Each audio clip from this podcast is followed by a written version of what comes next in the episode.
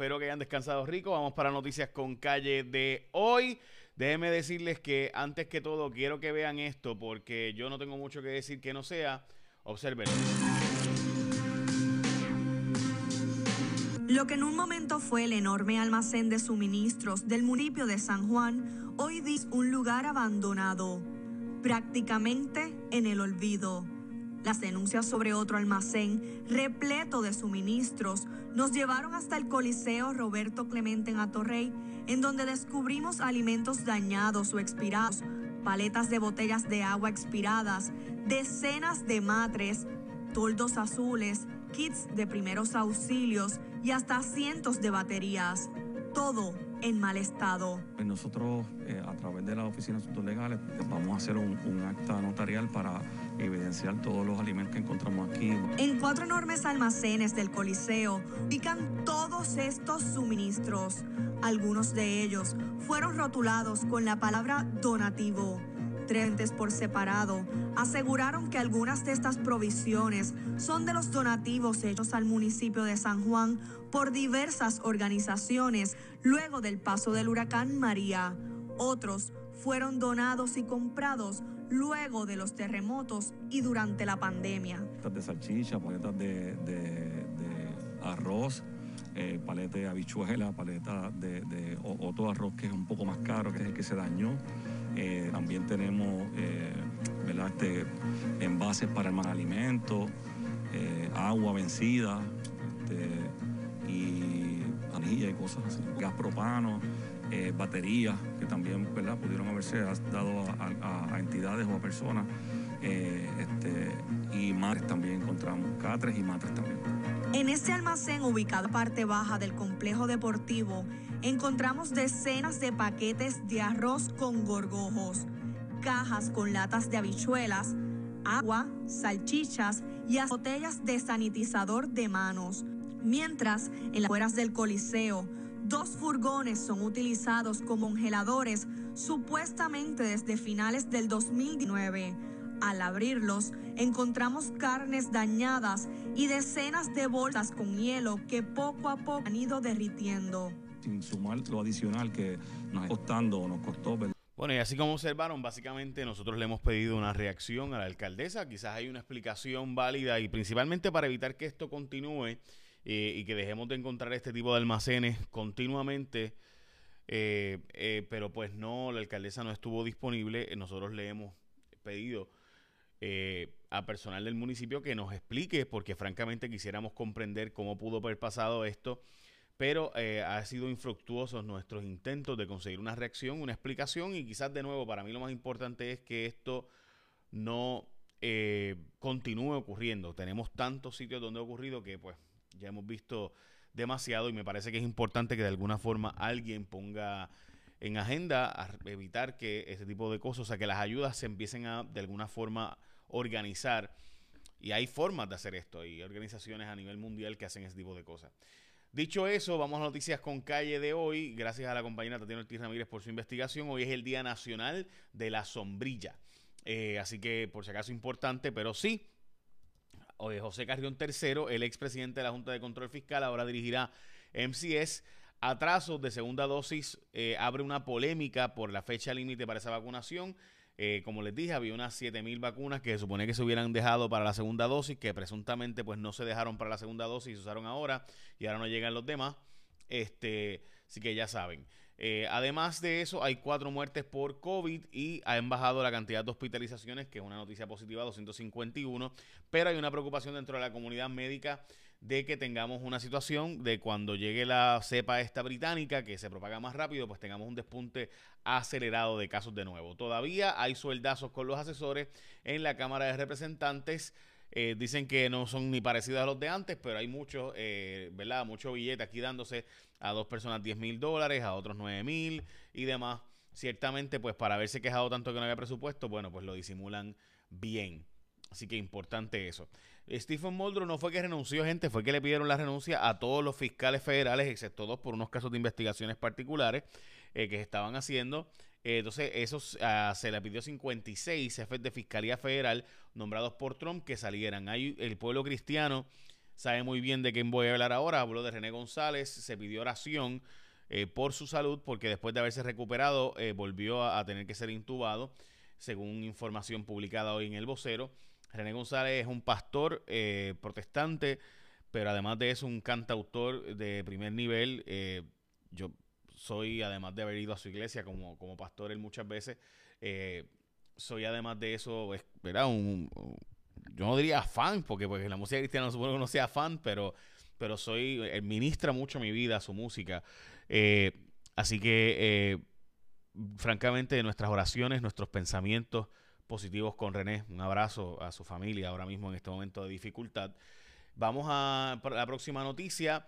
Peligroso el cambio de la segunda dosis, reporta el nuevo día, debido de nuevo a esta supuesta escasez que se está planteando que ha ocurrido y no es una escasez, según se nos ha dicho por parte del Departamento de Salud fue que se usaron eh, más vacunas de las que se suponían de primera dosis, supuestamente por la Guardia Nacional. La Guardia Nacional lo niega, así que aquí hace falta que el líder del gobierno, el gobernador Rosselló, no, el gobernador Pierluisi, sea el que tome eh, las riendas aquí y administre y ponga eh, verdad orden en estas diferencias entre, entre eh, la Guardia Nacional y el Departamento de Salud. Así que el gobernador Pierluisi tiene que meterle mano a este tema.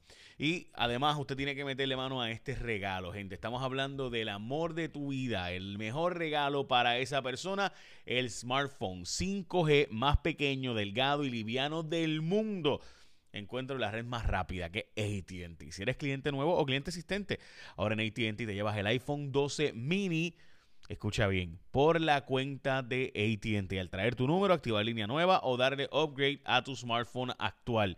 Activar en plan de pago a plazos y también tarifa limitada. Así que ya saben, además requiere dar trading con valor de 95 dólares o más. Así te llevas un iPhone 12 mini nuevo, bello, precioso, como el que estás viendo en pantalla por la cuenta de ATT. Para más detalles del iPhone 12 mini por la cuenta de ATT 939-545-1800 o visita unas tiendas, una de las tiendas o kioscos ATT, la red móvil más rápida de Puerto Rico. Bueno, seguimos con la próxima noticia. Hoy es el día del plan de ajuste de la deuda de eh, la jueza, ante la jueza Taylor Swain, pero el Tribunal de Circuito de Apelaciones de Boston ratificó el plan de ajuste de COFINA, o sea que se aprobó que el 5.5, cada vez que tú pagas COFINA, ¿verdad? Cada vez que tú pagas el IBU, ¿verdad? Pues 5.5 del IBU va a pagar esto.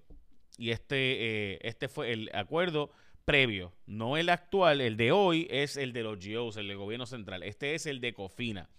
Eh, así que pues, ya saben.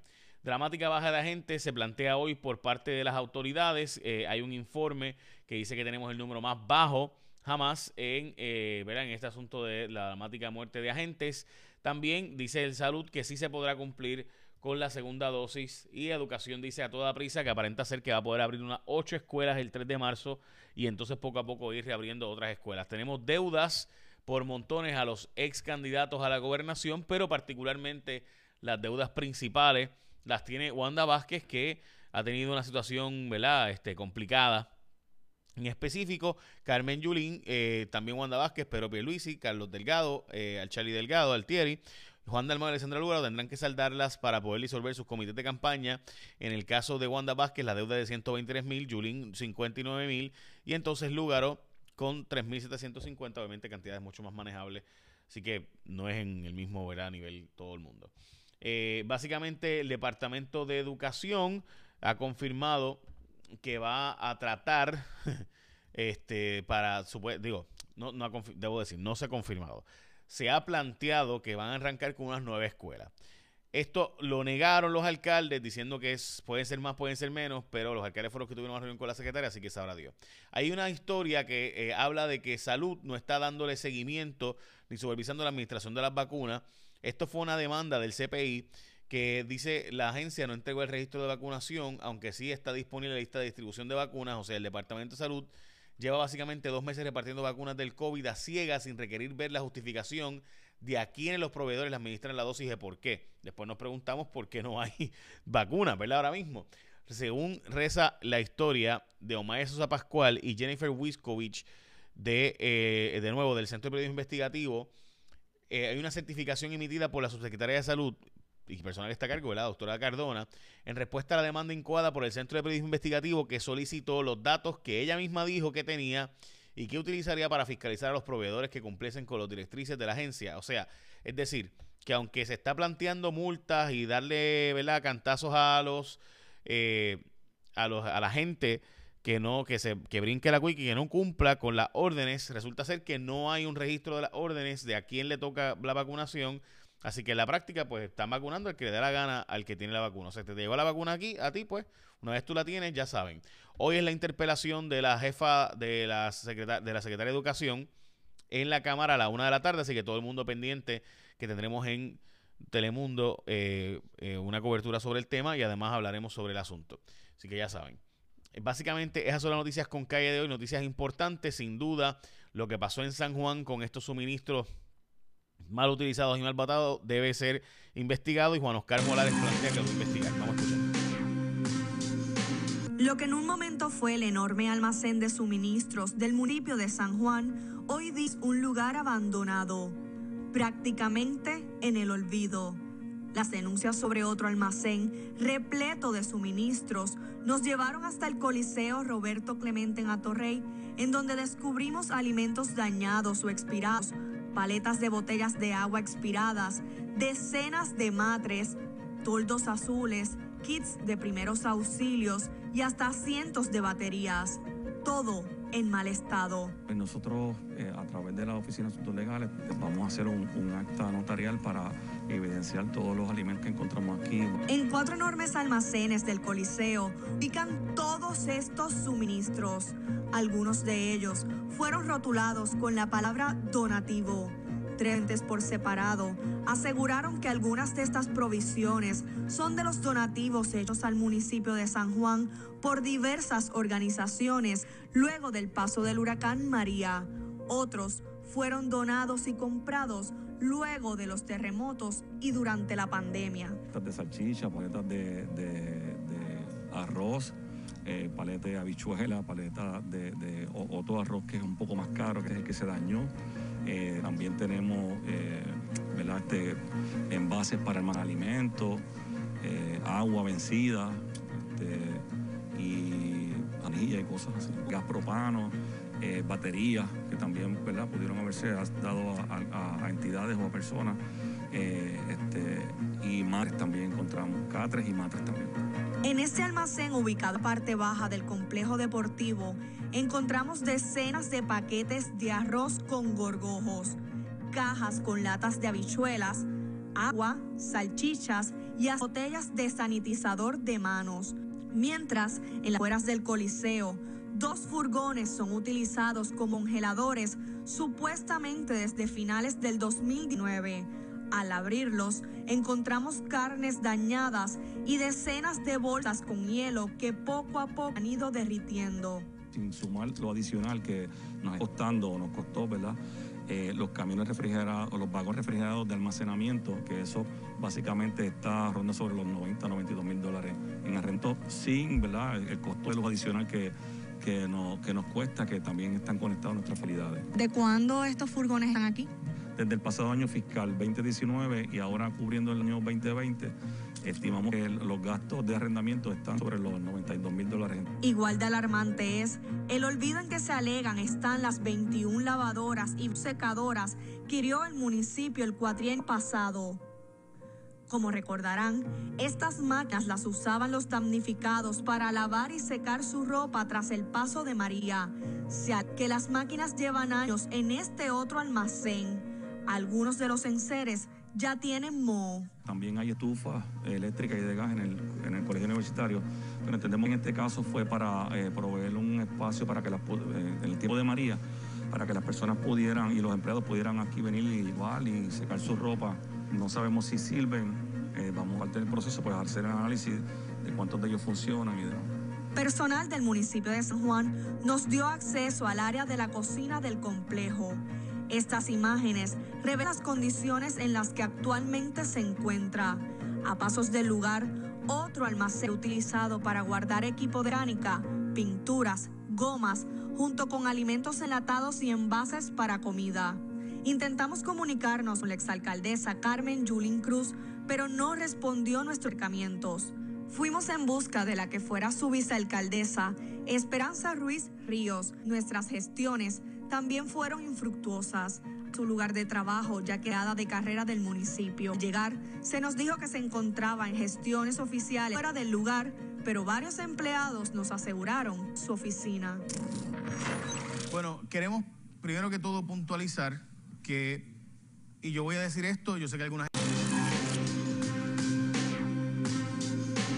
Lo que en un momento fue el enorme almacén de suministros del municipio de San Juan, hoy es un lugar abandonado. Yo quiero plantear que yo no sé y yo entiendo el coraje que esto da, pero yo honestamente, más que tirarle más leña a este fuego, quisiera buscar la forma de que esto no se repita. Así que para mí, lo más importante de toda la historia que ustedes acaban de ver es que Carmen Yurín no responde. O sea, la alcaldesa no respondió. Y yo creo que hace falta, de alguna forma, crear algún tipo de registro o algo para que esto no siga pasando, porque nos han hablado de otros en otros en otras alcaldías donde también ha habido un cambio ahora de alcalde y pues se saben cosas que antes se quedaban calladas. Nada. Básicamente, entre esas son noticias con calle de hoy. Eh, honestamente, es simplemente increíble que estas cosas sigan pasando y no pasa nada. Eh, Juan Oscar Morales, del Partido Nuevo Progresista, plantea que es el representante del precinto 3 de San Juan, planteó que va a presentar una investigación sobre esto. Veremos a ver si se investiga. Pero para mí, más allá de, para hacer una cacería contra Carmen Yulín, que ya el pueblo la sacó y el pueblo popular se encargó de sacarla y el pueblo de Puerto Rico la sacó. Eh, y obviamente ella fue la que criticaba a Trump, ella fue la que criticaba a los demás por las ayudas que no se repartían cuando ella tenía ese montón de allí podrido, gente, porque eso era literalmente podrido y pagando camiones y demás. Pues ya eso se sabe. La pregunta ahora es cómo hacemos para evitar que esto vuelva a ocurrirnos. Y eso es una gran pregunta. Recuerda que para el amor de tu vida le vas a dar. Esto está brutal, gente. Estamos hablando de un iPhone 5G que te va a salir por la cuenta de ATT. 939-545-1800. Ahora sí, échame la bendición. Que tengas un día productivo. Hoy voy a entrevistar a Gani García, gente.